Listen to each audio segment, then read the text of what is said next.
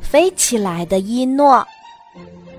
伊诺嘴里嚼着泡泡糖，一下一下的吐着泡泡，但他总觉得泡泡太小了，就一块儿接一块儿的把泡泡糖往嘴里塞，泡泡就越吹越大，越吹越大。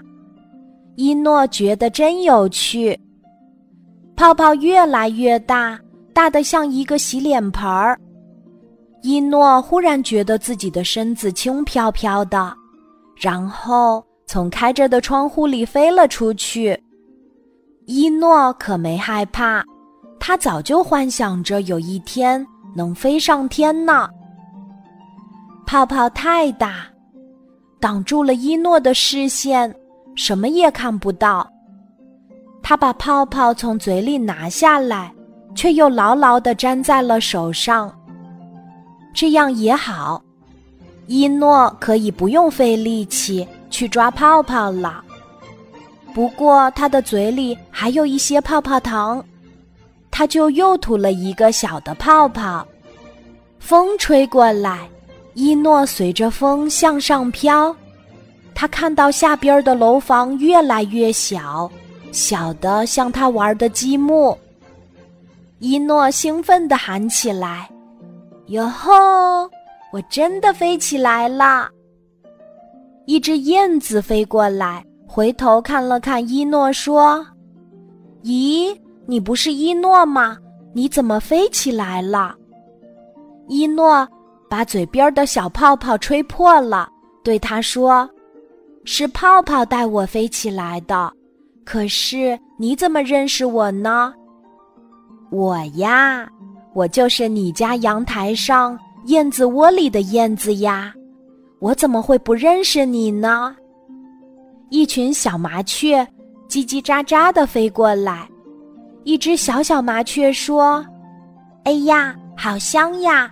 那个大泡泡一定很好吃。”燕子警告说：“不许啄泡泡，那样会要了伊诺的命的。”一群鸽子飞过来，说：“咕噜咕噜，什么东西？下边还带了个小姑娘。”燕子自豪地说：“是我的邻居伊诺。”一只灰喜鹊赶过来看热闹，不小心降落在了大泡泡上，脚被粘住了，着急地喊：“哎呀哎呀，快救命啊！”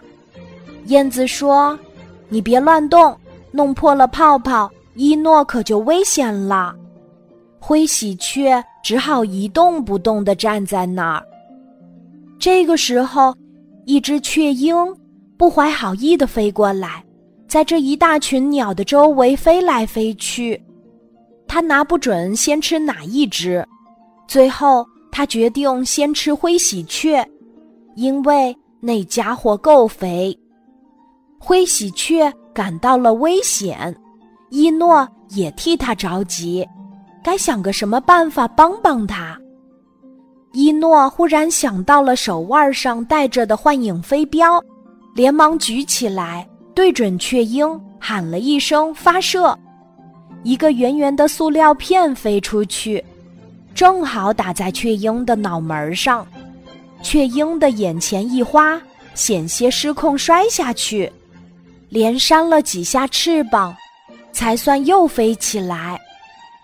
他心想：“这个奇怪的泡泡下边一定是个女巫，她有魔法。我还是快点走吧。”雀鹰逃走了，伊诺周围的鸟儿们发出了欢呼，只有泡泡上的灰喜鹊不敢动。可是。伊诺想回家了，却不知道该怎么降落。燕子命令小麻雀说：“你们可以尝一尝那个香泡泡了，不过只许一小口。”小麻雀们可是馋疯了，哪里还管什么一大口一小口，一顿乱啄。泡泡小了许多，下降的速度越来越快了。燕子急了，鸽子急了，小麻雀们也傻了眼。咬住伊诺的衣服，拼命往上飞。